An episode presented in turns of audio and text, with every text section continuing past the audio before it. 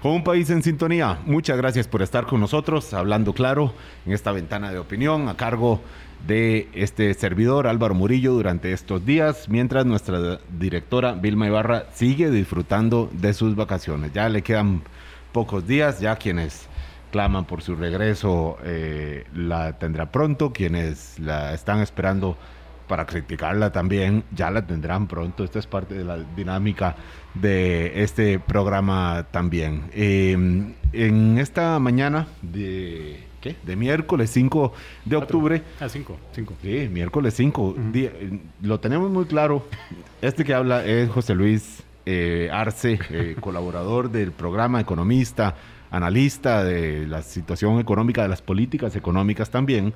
Eh, para hablar de la presentación del informe de la, revisión que hizo el Fondo Monetario Internacional sobre el cumplimiento de Costa Rica del acuerdo de, de, ajuste fiscal dado ayer con muchísimos elementos para comentar. A eso vamos a dedicar hoy el programa y aprovecho de una vez para saludarlo.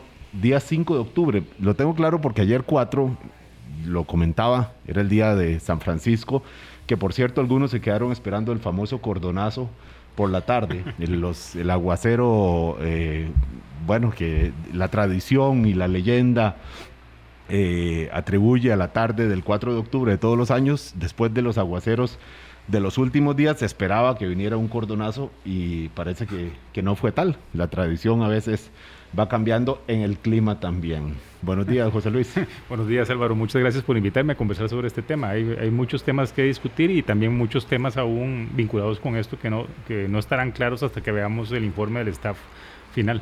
Claro, es que lo que conocimos ayer fue la presentación. Vino una misión, estuvo acá una misión técnica del Fondo Monetario Internacional de, de staff. Eh, los que critican la burocracia de los organismos internacionales dice que esos son los que sí trabajan. Eh, luego ya eh, lo que lo que informan ellos, las conclusiones eh, y las recomendaciones y las aprobaciones de, de, de créditos suben al directorio del Fondo Monetario Internacional, uh -huh. allá a Nueva York. A Washington. A Washington, cierto, cierto, perdón. Eh, estaba movido. En Estados Unidos lo deciden con base en lo que recabaron ayer y en las conclusiones preliminares, que eso sí eh, se preocupan por dejarlo claro, preliminares de este equipo técnico del Fondo Monetario Internacional, que era muy interesante porque el momento estaba para, para ver muchos elementos. Por supuesto que está la propuesta del gobierno de la aprobación de eurobonos, uh -huh. eh, por supuesto que estaba pendiente si se iba a comentar o no el tema de la privatización del Banco de Costa Rica, si es un factor que juega dentro de las, de las uh -huh. finanzas públicas o no. Eh, luego, eh, el momento económico, por supuesto, las, las presiones uh -huh. tan fuertes que estamos viviendo en este país y todos, ciertamente, el tema sobre todo inflacionarios, ver cómo se estaba reflejando eh, eso y además por algunas políticas del actual gobierno de reformar la regla fiscal, que es un instrumento de la política de austeridad que es clave dentro del acuerdo del Fondo Monetario Internacional. Por eso era interesante mirarlo.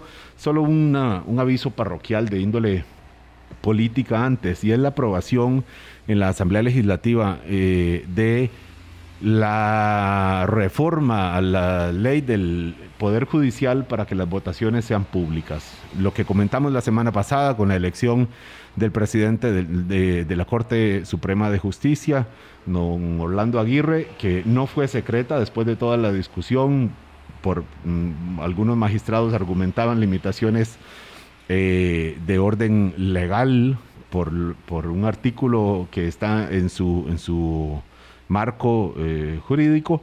Eh, bueno, ya los diputados dicen no es problema, esto lo arreglamos. Eh, la aprobación en primer debate es una buena señal, una mayoría bastante fuerte después de, hay que decirlo, de la presión de algunos sectores ciudadanos, de sectores también académicos, de algunos grupos de dentro de la Corte Suprema de Justicia. Los diputados responden a ello y dicen, bueno, sí, en adelante las votaciones casi todas van a ser públicas, casi todas porque hacen una excepción en temas de régimen disciplinario y cuando se trata de información eh, considerada secreta por asuntos de Estado.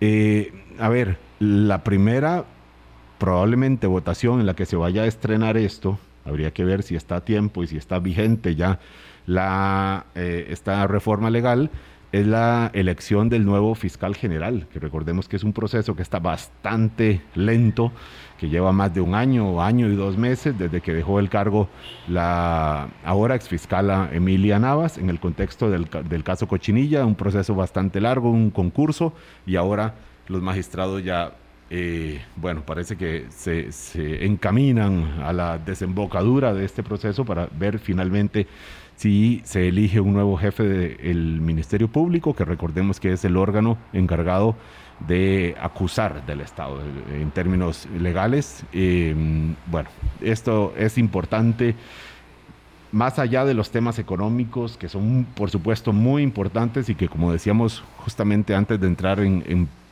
eh, a programa, José Luis, que nos nos preocupan más, están más a la mano, a pesar de que hay otros temas que también son de importancia para el funcionamiento del sistema político, eh, que consideramos que están en segunda línea. Bueno, estos temas de transparencia y de, solvencia de la, y de credibilidad, por supuesto, del Poder Judicial son importantes también, tanto como los económicos, no es que no lo sean. Lo que pasa es que algunos lucen mucho más urgentes frente a la realidad del día a día de las personas también, José Luis. Em, exactamente, yo diría, y eso también dentro de tu anuncio parroquial, porque sé que vamos a hablar de temas un poco más prosaicos, nada más, más, más terrestres eh, vinculados con el convenio con el fondo, que en el contexto en que está Costa Rica, eh, yo diría que deberían estar en el mismo nivel los elementos que contribuyan a fortalecer convivencia y funcionamiento del sistema democrático que los económicos.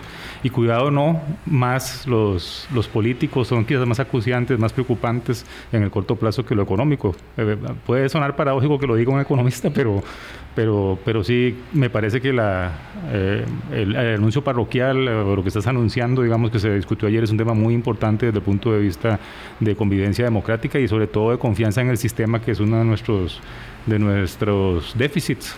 Claro, más importantes que el fiscal. No son, no son temas excluyentes, porque mm, para efectos de la población una democracia funciona cuando le permite vivir mejor. Y por supuesto que la situación económica es determinante eh, para alcanzar este, este bienestar. Eh, lo que pasa es que a veces vemos la economía como si fuera un asunto de calculadora, ¿verdad? Si usted como economista, pero por, por algo nos alegra mucho y agradecemos mucho poder contar con sus colaboraciones aquí. Es que entendemos que la economía es una ciencia social más y no es eh, eh, matemática pura, no es de la calculadora lo que calza o no, el déficit, el, el superávit, eh, nota azul, nota roja, no, porque eso se refleja en cómo vive el señor que va vendiendo, eh, no sé, dulces ahí por la calle, usted que está buscando trabajo, usted otra, eh, otro radio escucha que, eh, que, está estrenando trabajo, usted que está a punto de jubilarse, usted que está jubilado, cada uno en sus circunstancias, entendiendo que la economía es parte de un sistema político también. Exacto.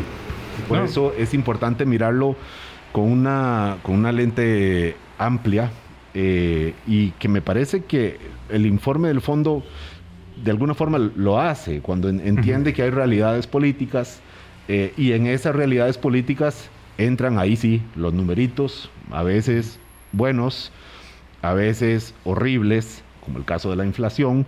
Eh, y bueno, y en este contexto eh, entramos a mirar el reporte del Fondo Monetario, que me parece, y entro con una pregunta tal vez, José Luis, a ver, mm, digamos, muy específica y luego vamos un poquito más a, los, detalles de fondo. Siempre cuando hay estos informes tenemos la, inquietud, ¿cómo lo leerán desde afuera? Los mercados lo que reciben es una noticia de que el Fondo Monetario le dio el ok o la luz verde y le dijo, bueno, van bien con el cumplimiento del acuerdo, que fue lo que, que dijo, eh, las metas fiscales las van cumpliendo y de nuevo usa el, adverbio holgadamente, ¿verdad? Eh, digo porque es una palabra que ya la había usado, me parece que en la segunda revisión y eso es importante también. Luego ya entran unos detalles y, los peros y los cuidados y ojo y hagan esto y tengan, eh, tengan eh, cautela con algunos otros, pero en principio lo que leen los mercados desde afuera es algo positivo, José Luis, según lo que, lo que emitió ayer la misión del fondo. Eh, claro, yo creo que sin duda hay que, hay que valorarlo así. Es una, es una noticia que para los mercados internacionales, sea lo que signifique eso, ¿verdad? es, es, una, es una noticia positiva. Básicamente porque los, los que nos ven desde afuera, ¿verdad? lo que están interesados básicamente es en la capacidad que tenga el Estado costarricense de honrar sus deudas en el, en el corto, mediano y largo plazo. Y por lo tanto entonces el convenio con el fondo, que ha sido pactado básicamente para resolver un tema que tiene que ver con sostenibilidad de deuda, el cumplimiento de las metas cuantitativas es sin duda una, una, una, señal positiva que les mejora la perspectiva a los inversionistas internacionales acerca de la capacidad del gobierno de pagar y de hacer frente a los vencimientos de deuda que vienen, que vienen hacia el futuro. Entonces sí es una, es una noticia importante para afuera, es parte de lo que llaman en los mercados internacionales un rally que se está observando desde hace bastante tiempo en los instrumentos de deuda de Costa Rica y en general en algunos instrumentos de deuda eh, los mercados internacionales se suelen poner se suelen poner de moda ciertos emisores y, y, en los últimos en las últimas semanas hay algunos países que han estado atrayendo particularmente la, la atención de de inversionistas internacionales. Uno de ellos es Costa Rica, Paraguay, Guatemala, por ejemplo, porque son instrumentos mm, bastante escasos, con ciertas particularidades, son eh, países que ofrecen rendimientos todavía relativamente altos en su deuda, a pesar, de que, a pesar de que están mostrando un escenario mejor en el mediano plazo, por lo menos desde el punto de vista de la coyuntura fiscal. Y eso es lo que nos dice, lo que sabemos del informe de ayer, yo diría que el primer elemento importante de señalar es que eh, primero recordemos que esta es una revisión semestral, Entonces, lo que las cifras, los números que el, que el, Fondo Monetario Internacional revisó corresponden al primer semestre del año 2022. Entonces, eh, el, el, el, hecho de que se haya alcanzado un acuerdo a nivel de staff con las autoridades de Costa Rica, lo que significa es que el fondo ha avalado, por ejemplo, ha, digamos, eh, valorado positivamente el desempeño cuantitativo en materia de consolidación fiscal, ha, digamos, entendido y justificado que, la, que el incumplimiento de la meta inflacionaria es un fenómeno de naturaleza global, pero al mismo tiempo ha avalado la política del Banco Central para eh, enfrentar esas presiones inflacionarias internacionales.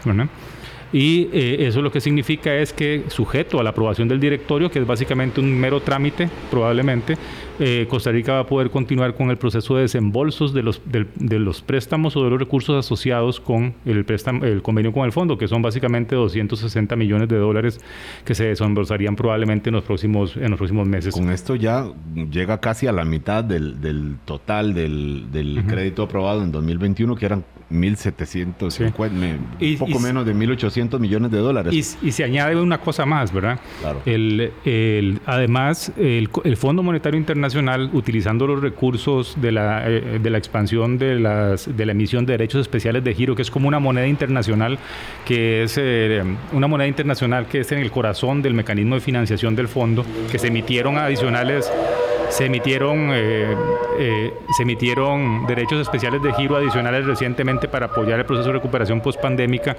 Ha creado un fondo especial de financiación que llaman Fondo Fiduciario para Resiliencia y Sostenibilidad, Que, eh, que es un mecanismo adicional de préstamo al cual Costa Rica ha tocado la puerta que, y, el, y la misión del fondo ha dado también luz verde para poder acceder a otros 700 millones de dólares de apoyo presupuestario, se supone que sujetos a ciertas metas vinculadas con resiliencia y sostenibilidad eh, climática y temas de naturaleza social. Eso significa que el que no solo se, se, giraría este tramo, sino que en los próximos meses también el país, el gobierno de Costa Rica tendría 700 millones de dólares más de financiación, eh, de apoyo presupuestario, es decir, de recursos que entrarían a financiar el déficit fiscal. Casi mil millones, casi mil millones con esta aprobación Exactamente. Que, dio ayer, el, o que dio a conocer ayer la misión técnica del Fondo Monetario. Pero, José Luis, eh, ¿había alguna posibilidad dentro de ustedes que van analizando la evolución de los indicadores y de las circunstancias económicas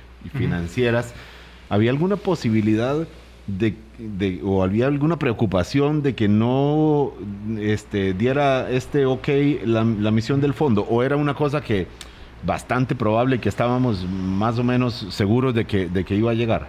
Es una muy buena pregunta, Álvaro. Vamos a ver, yo creo que desde el punto de vista cuantitativo, mm, dudo que alguien tuviera dudas, perdón la redundancia, de que la de que la misión iba a valorar positivamente el desempeño fiscal y que iba a entender, por ejemplo, las posibles desviaciones en la meta de inflación y en la meta de, reservas monetarias internacionales. Entonces creo que nadie dudaba que no estaba en duda el cumplimiento de las metas. ¿verdad?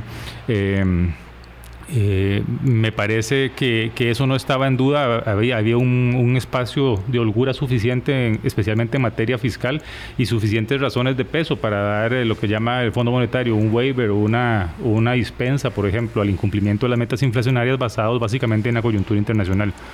Para mí la esta misión del fondo era más importante por otra razón, ¿verdad? Y ahí la verdad todavía no, mm, las preguntas que por lo menos yo tenía no se han respondido todavía con el nivel de información que tenemos hasta el momento.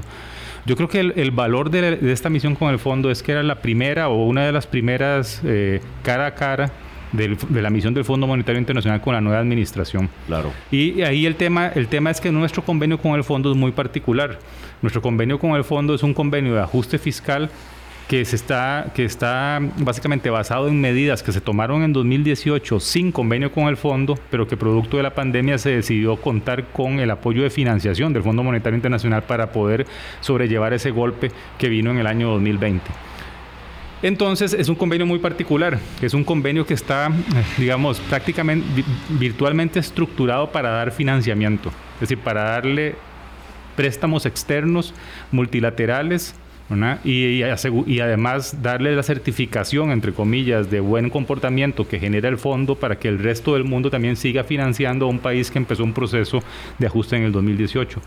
Y entonces la pregunta un poco era, bueno, eh, el, grueso del, ajuste estructural asociado con ese convenio se hizo en realidad en el 2018, con la reforma y paradójicamente sin convenio con el fondo con la reforma de fortalecimiento de finanzas públicas.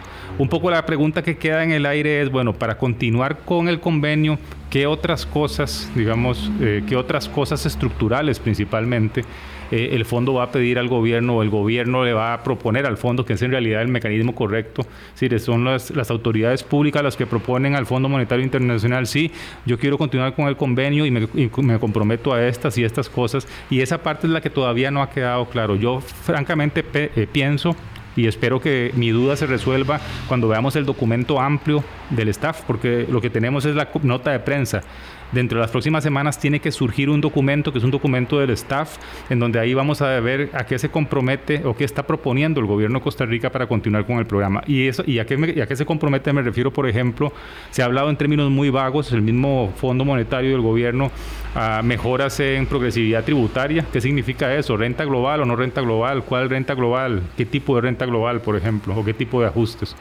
Todos los temas que tienen que ver con equidad de género, con política social, todo eso tiene que ponerse en blanco y negro, ¿verdad? Con temas climáticos que también son parte del convenio con el fondo, eso todavía falta por ver con claridad qué, qué es.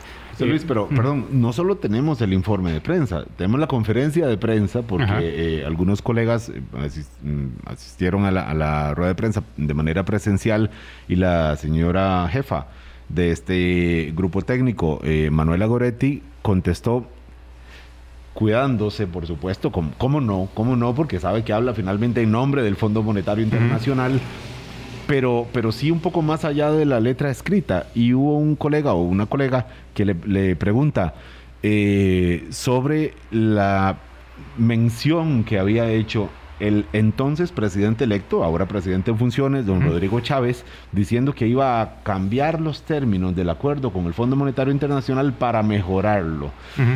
¿En qué sentido? ¿En qué aspectos? Nunca lo detalló, no lo hemos conocido entonces, pero quedó ese, como ese elemento ahí guardado y era eh, un punto de interés ahora que venía eh, esta misión. Se le pregunta y la respuesta de ella, pues me parece, no sé si es eh, prudente o alguien diría quizás omisa, y dice, no, hay márgenes, es dentro de los parámetros acordados, hay márgenes de maniobra y sobre esos márgenes de maniobra es que el gobierno está trabajando. Lo que había dicho el presidente Chávez eh, fue algo diferente, fue, había dicho de cambiar los términos para mejorarlo. Para hacerlo eh, más eh, ambicioso. Sí, para hacerlo más ambicioso, correcto. Cosa que en principio, dígame usted, José Luis, en principio parece muy bien que un presidente entrante, sabiendo que, como bien acabas de decir, eh, los términos de este acuerdo se forjaron en el 2018, se, se pactaron en el 2021, después de conversaciones durante el 2020, los efectos de la pandemia, de ahí entra un nuevo gobierno que dice, bueno, a esto le vamos a hacer algunos cambios. Es, me parece casi, casi lógico que lo hubiera dicho, lo que pasa es que no lo hemos conocido hasta ahora y el fondo pues tampoco con, con base en lo que conocimos que es el informe de prensa y la conferencia de prensa de la señora Goretti. Sí, eh, yo, yo coincido con lo que estás planteando. esa es la parte que todavía falta determinar. Ahora, hay que entender que ese es un convenio con el fondo muy diferente, ¿verdad? Eh, generalmente los que ya tenemos algunos años, algunas décadas atrás, recordamos los convenios con el fondo típicos en donde teníamos la idea, por ejemplo, de unas metas fiscales muy estrictas, por ejemplo, a las que había que casi que, que llegado el momento se pasaba dejando los pelos en el alambre, como decimos normalmente. Recordemos los ajustes de los años 80, de los años 90, de inicios de la década, de la década anterior.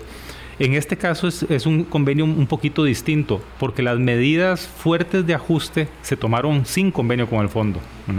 Se tomaron en el 2018 se aprobaron después de un proceso político muy complejo en el 2018, entraron en vigencia en el 2019. La pandemia hizo como un lapso, generó un lapso en donde no, en donde se perdió, en donde no se sabía muy bien qué iba a suceder con esas medidas y por lo tanto entonces se decide tomar un convenio con el fondo de financiación, básicamente obtener financiamiento externo para poder ganar tiempo para saber si las medidas del 2018 eran suficientes o no y poder, digamos, sobrellevar esa, ese, esa crisis eh, particular. Por eso es que el convenio en general tiene un conjunto de medidas que parecen que parece como un rompecabezas de pequeñas cositas y esas y esa parte es la que todavía no está claro qué es a lo que se quiere comprometer la, comprometer la nueva la nueva administración para mantener el proceso de financiación digamos el proceso de financiación eh, las palabras, hay algunos temas que, creo que en la conferencia de prensa quedaron quedaron más o menos resueltas. Por ejemplo, me parece que en algún momento las autoridades del gobierno habían pensado en incluir, eh, por ejemplo, la venta del Banco de Costa Rica dentro del convenio con el fondo, que es un tipo de medida estructural que es típica incluirlos en esos mecanismos. Ayer en la conferencia de prensa la representante del fondo me parece que dijo que no que no, que no estaba, que no, que no iba a ser así. Y yo entiendo por qué en alguna medida el fondo no, no acepta, digamos, esa como una medida estructural, por ejemplo, del convenio, porque está sujeta a mucha incertidumbre, es incierta políticamente. Y la otra cosa clave es la siguiente, es también incierta desde el punto de vista del momento en donde se reciben los beneficios fiscales de la venta. se, los, se los pongo así, por ejemplo. Eh, no, solo hay, no solo es un proceso político complejo, sino que los posibles beneficios vinculados con la venta de esos activos sobre, el, sobre los gastos por intereses en el momento en que la deuda pública se reduzca no calzan, digamos, eh, temporalmente con el periodo de tiempo en donde se está analizando el convenio con el fondo. Entonces lo más probable es que las autoridades del Fondo Monetario Internacional le dijeran al gobierno de Costa Rica, sí, eh, nosotros nos, nos puede gustar el hecho que estructuralmente ustedes deshacerse de activos que pueden ser eh, pueden ser recursos utilizados para otra dimensión, pero no me calzan los tiempos políticos ni los flujos dentro, del, dentro de los números que yo estoy analizando para los próximos tres años. Entonces probablemente por eso se ha quedado afuera. Y me parece que políticamente es, una, es, algo, es algo que el fondo le está haciendo un favor al gobierno. Introducir eso dentro del convenio con el fondo como una medida estructural de cumplimiento en el contexto político costarricense creo que podría generarle ponerse demasiado rigor en, en, sería sería probablemente poner una meta una meta una meta dentro del convenio que políticamente es muy compleja de, de, cumplir y por lo tanto entonces generarle un estrés al convenio, ¿verdad? Que está justamente destinado básicamente a dar financiación y calmar las posibles preocupaciones eh, asociadas con el financiamiento externo. parte del trabajo de esta misión técnica del Fondo Monetario es, eh, bueno, parte sustantiva de hecho, son las reuniones y consultas con distintas autoridades. Se reunió con diputados, por supuesto, y con seguridad tienen la información de que hay una buena parte de diputados que dicen, no, mire, yo no estoy de acuerdo con, eh, vender, con privatizar el Banco de Costa Rica. Eh, y sabiendo que se necesitan 38 votos, porque por cierto, lo dijo ayer don Noguia Costa, ministro de Hacienda, muy diferente de los 29 que había, que había dicho don Rodrigo Chávez en una conferencia de prensa, que bastaban con 29 votos de la Asamblea Legislativa. No, ayer dice don Nogui, no, son 38 y ya parece que hay bastante claridad en que son 38 votos los necesarios. Pues políticamente es muy difícil que, que, se, que, que haya, digamos, una garantía de poder incluir Exacto. eh, un proyecto como este, sabiendo la- el, el terreno incierto en la. Asamblea Legislativa. La, la otra cosa que me pareció muy interesante de la conferencia de prensa, más que del, como insisto, de este documento, el, el documento de la, con- de la nota de prensa es un resumen muy vago, lleno de las frases comunes de cuando Como estás de machote, parece Como de de- macho- de sí, de, machote hecho, de, machote de organismo. Pero en la conferencia, otra cosa que me parece que es bien interesante que planteó Manuela Goretti, la- la jefa de la misión del fondo, es el tema vinculado con las reformas a la regla fiscal.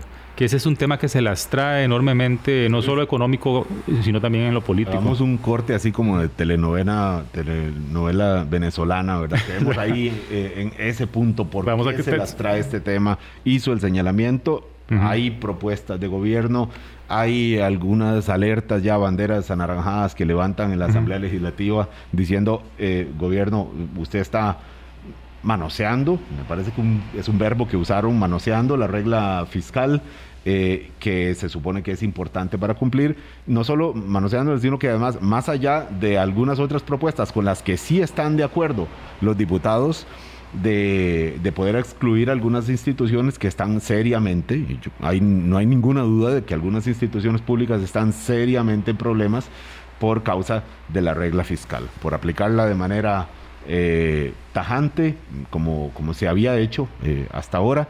Eh, vamos a mirar qué es lo que dice el Fondo Monetario Internacional sobre la regla fiscal al volver de esta pausa. Son las 8 y 26. Colombia. Con un país en sintonía.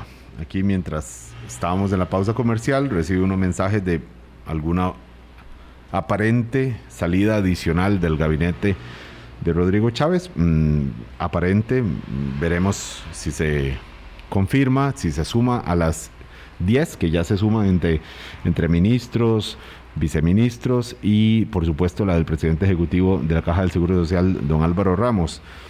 Eh, bueno, hay que verificar, hay que hacer el, el trabajo. Tres destituciones en este mes. La última se conoció ayer con el viceministro de Seguridad. La palabra es esa, destituido. Parece ciertamente una, un estilo, una señal de parte de gobierno central. Volvemos a la parte de política económica, aunque no deja de ser importante porque cuando hablamos de estabilidad, de estabilidad política implica también estabilidad de un, de un gobierno, de un equipo de gobierno, como decíamos al principio. Pero volvamos a donde quedamos después de la pausa de estilo telenovela. Don José Luis Arce, economista, usted decía eh, que lo más llamativo de la conferencia de prensa y las alusiones que hizo era lo relacionado con la regla fiscal. Ujú. ¿Por qué, José Luis? Pongamos un poco en contexto esto. Eh, vamos a ver, la regla fiscal, que de nuevo fue aprobada en 2018, y perdonen que insista tanto con la fecha, pero es que es importante para la lógica política que está detrás del... Y está bien que insista, porque la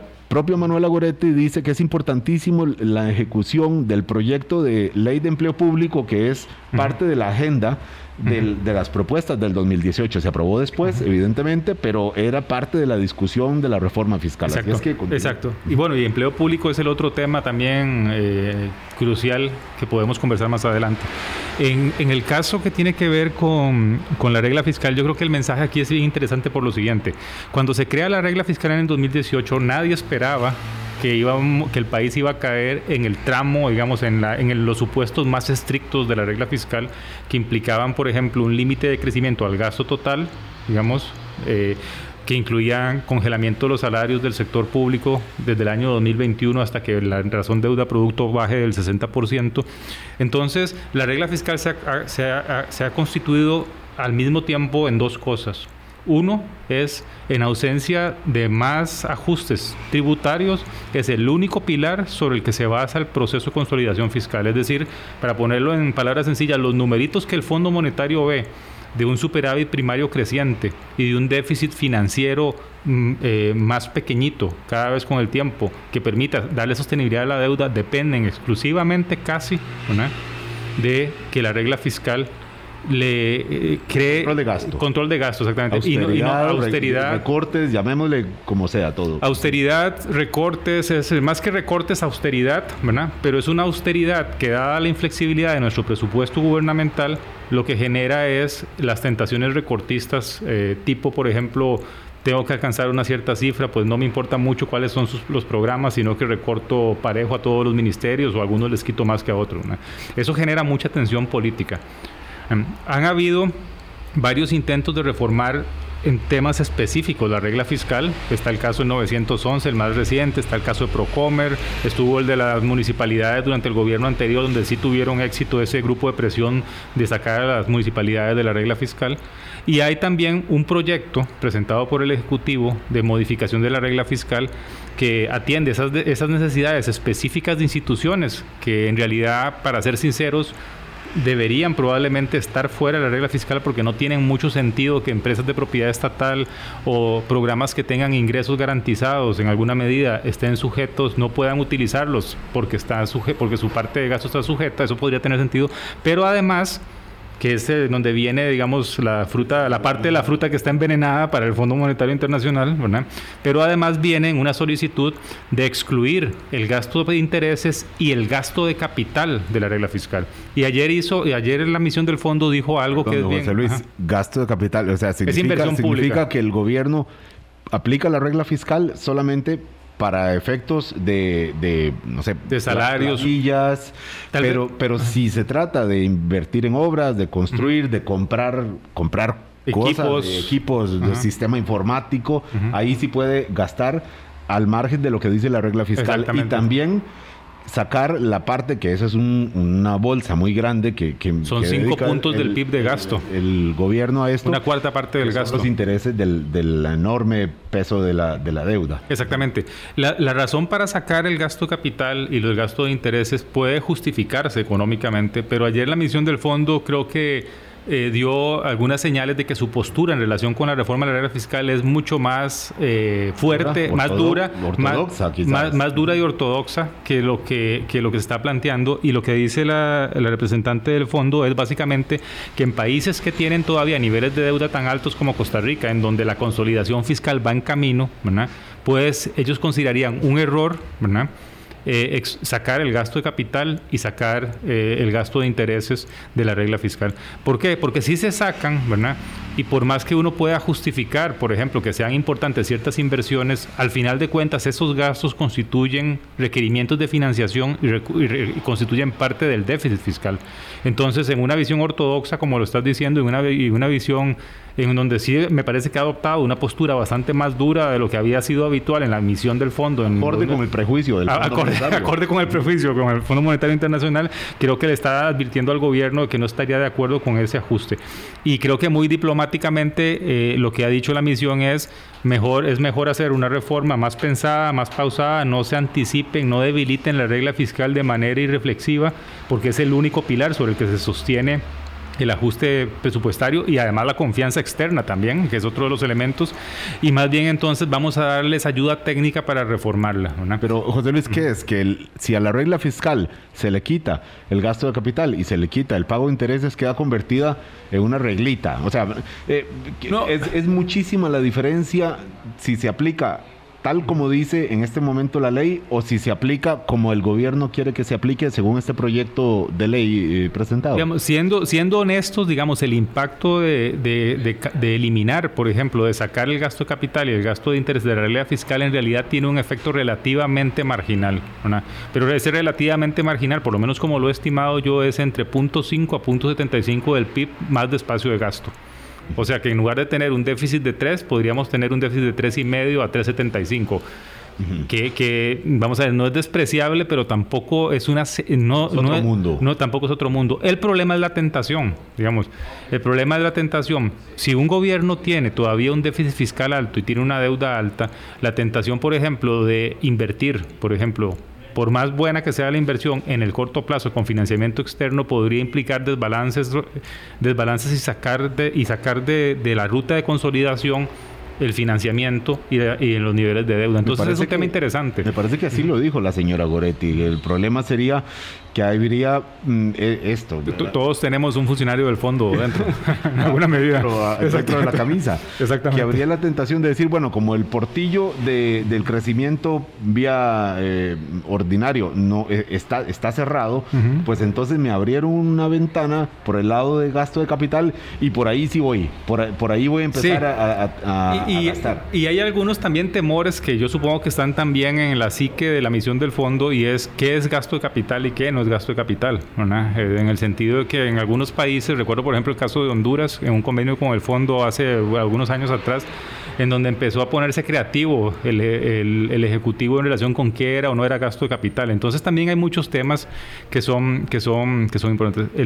Abrir la negociación de la reforma de la regla fiscal es una caja de Pandora realmente, porque está, está, puede ciertamente el gobierno necesitar espacios presupuestarios para ciertos tipos de gastos como el de capital, pero por otra parte está todo el tema de remuneraciones y transferencias corrientes, que es el corazón del proceso de ajuste por el lado del gasto, que, que ahí la presión política va a ser enorme.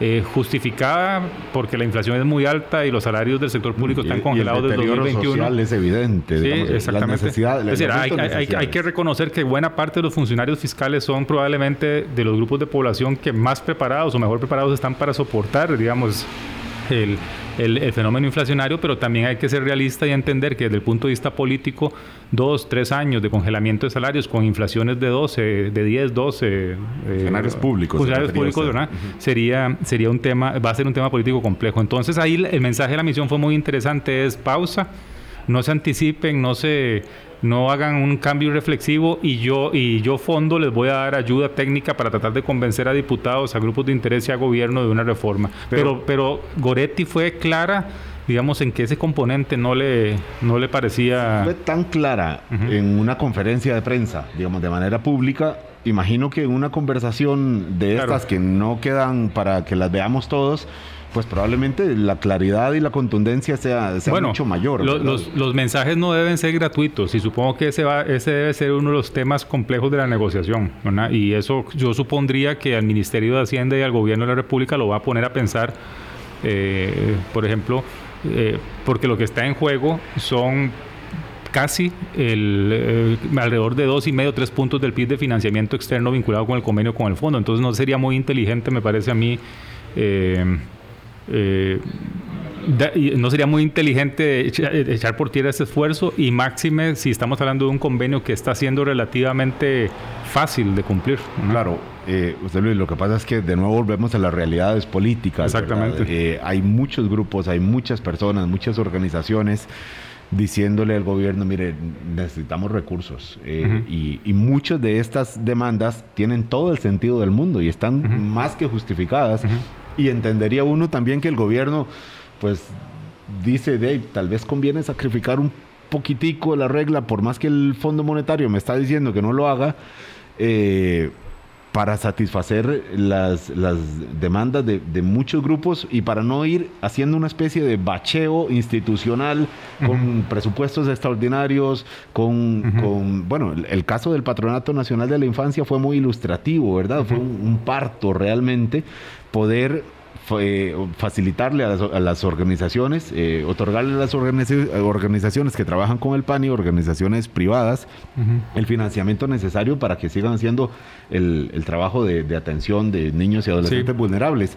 Y, y bueno, eh, en este caso, lo que pasa es que también la regla hay otro punto por verse, don José Luis, y lo vamos a comentar ahora al volver de la pausa, y es que el gobierno ya decidió que el cálculo de la regla fiscal se haga sobre lo gastado por cada institución y no solamente y no sobre lo presupuestado, que siempre es un monto mayor.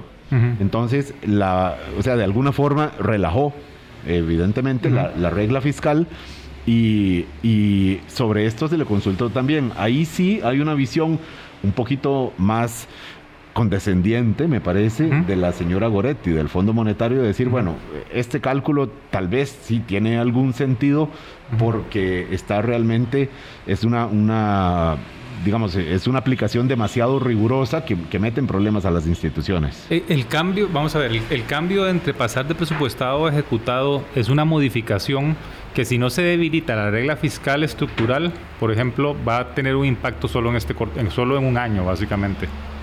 Entonces yo creo que Goretti lo que, lo que está valorando es eso, lo que está diciendo es, bueno, acepto, acepto ese cambio porque le crea más espacio de gasto al gobierno en este año donde la inflación y el tipo de cambio afectaron ciertas partidas, entonces para que tengan un cierto espacio de reacomodar las piezas de ese rompecabezas presupuestario este año, pero eso sí, eh, es decir, no le acepto la otra modificación. Las dos juntas sí podrían crear un espacio, un espacio importante de, de, digamos, de, de, espacio de posible deterioro de la situación presupuestaria. Y creo que entonces, un poco en ese juego político, eh, la misión reconoce, da ese, espacio ahora en el entendido de que si no pasa nada con la regla presupuestaria, con la regla, con el corazón de la regla fiscal, en la modificación que se hizo hoy fue nada más una señal de mayor espacio de gasto, pero que no tendría repercusiones futuras. Pero eso sí, si no pasa nada con la otra regla, ¿no?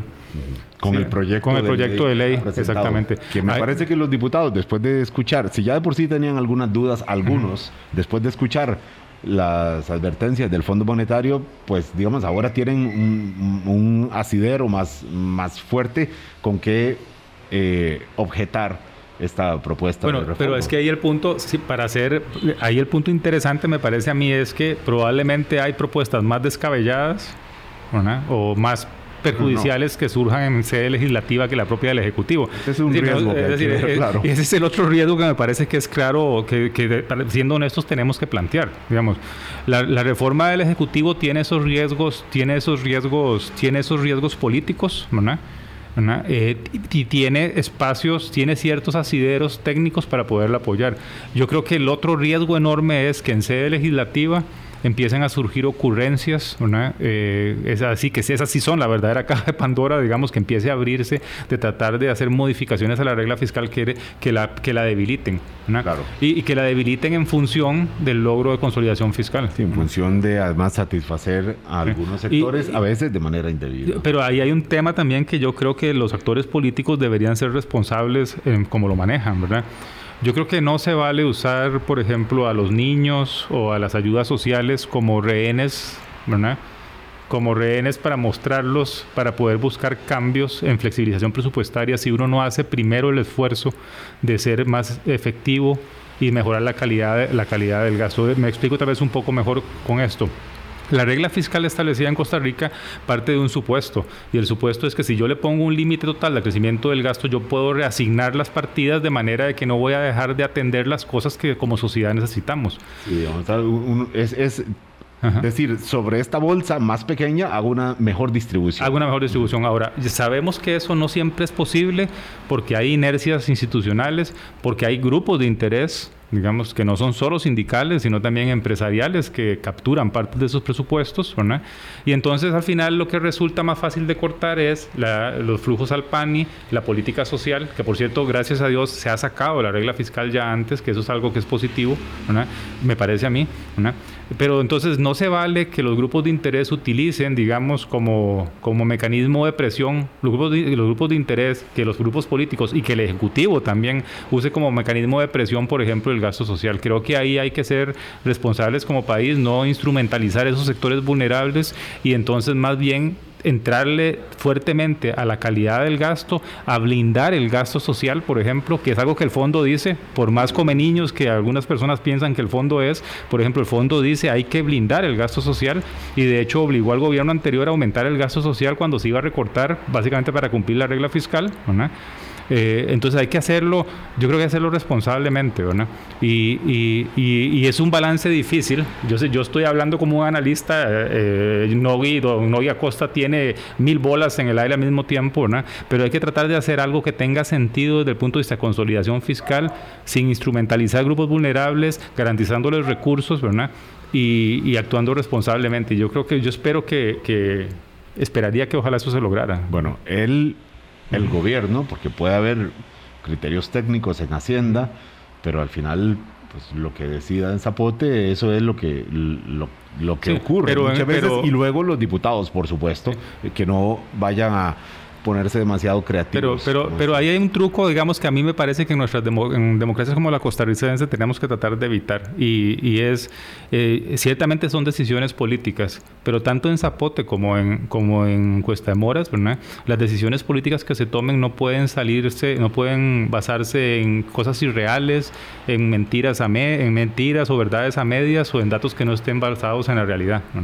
Entonces ahí el criterio técnico no debería ser el decisivo. Nadie está diciendo es que el técnico tiene que decidir tomar la decisión política, pero el político tiene que saber escoger entre opciones que tengan sentido técnico.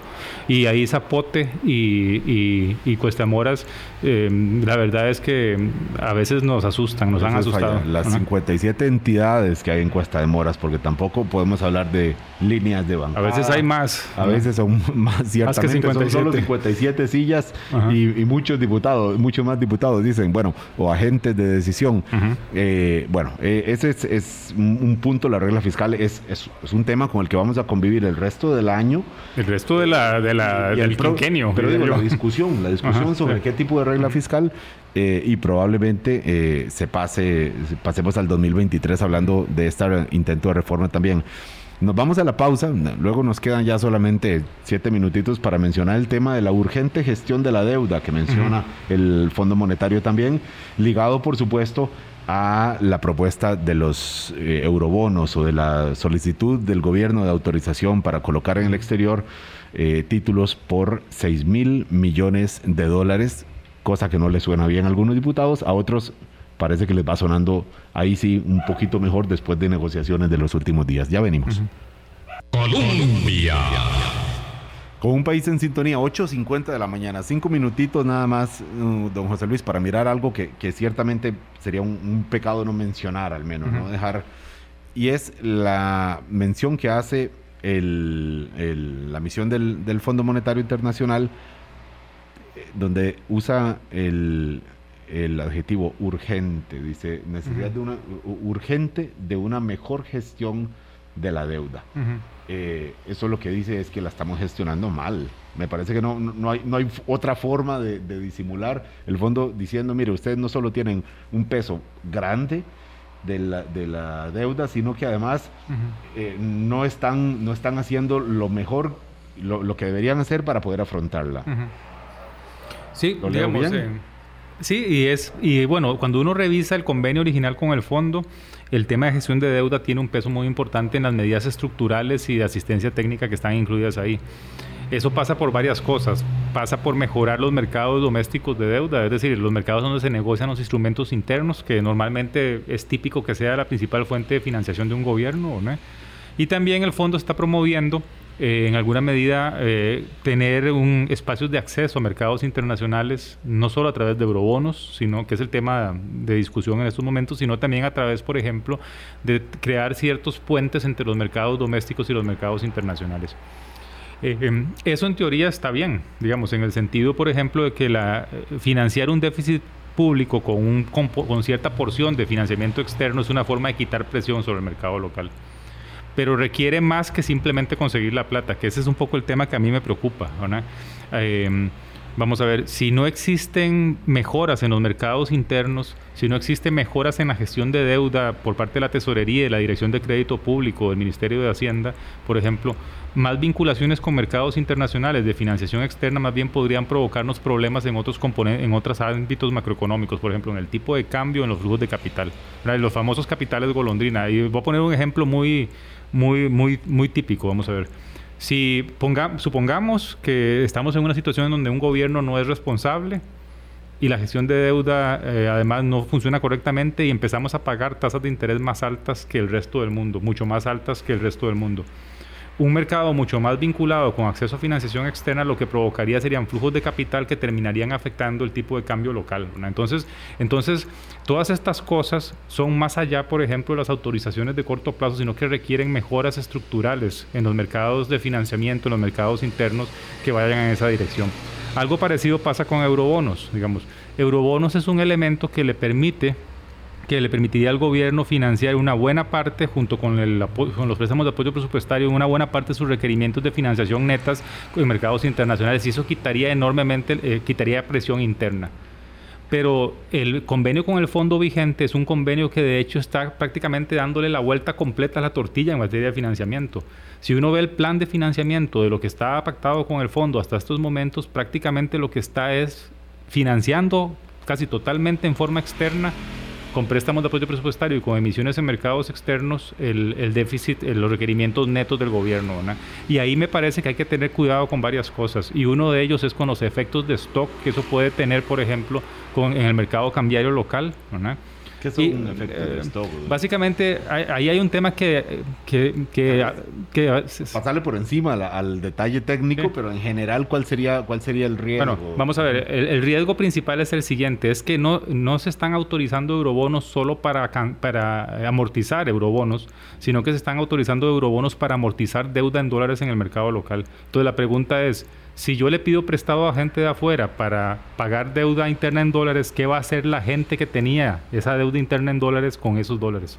Claro. Los, va a sacar del país.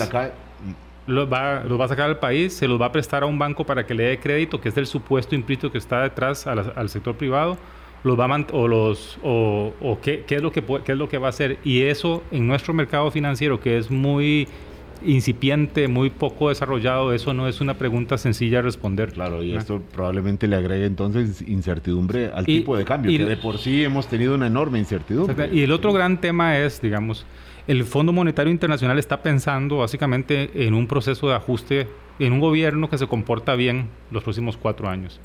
Pero el financiamiento externo fácil de obtener, aprobado, preaprobado, digamos, un crédito preaprobado le puede dar espacios a un gobierno que no se porte bien, a no cumplir las metas a las cuales se ha propuesto. el fondo habla de, planes plurianuales. Plurianuales, pero planes plurianuales no solo de financiación, sino también de, de, frugalidad y disciplina fiscal.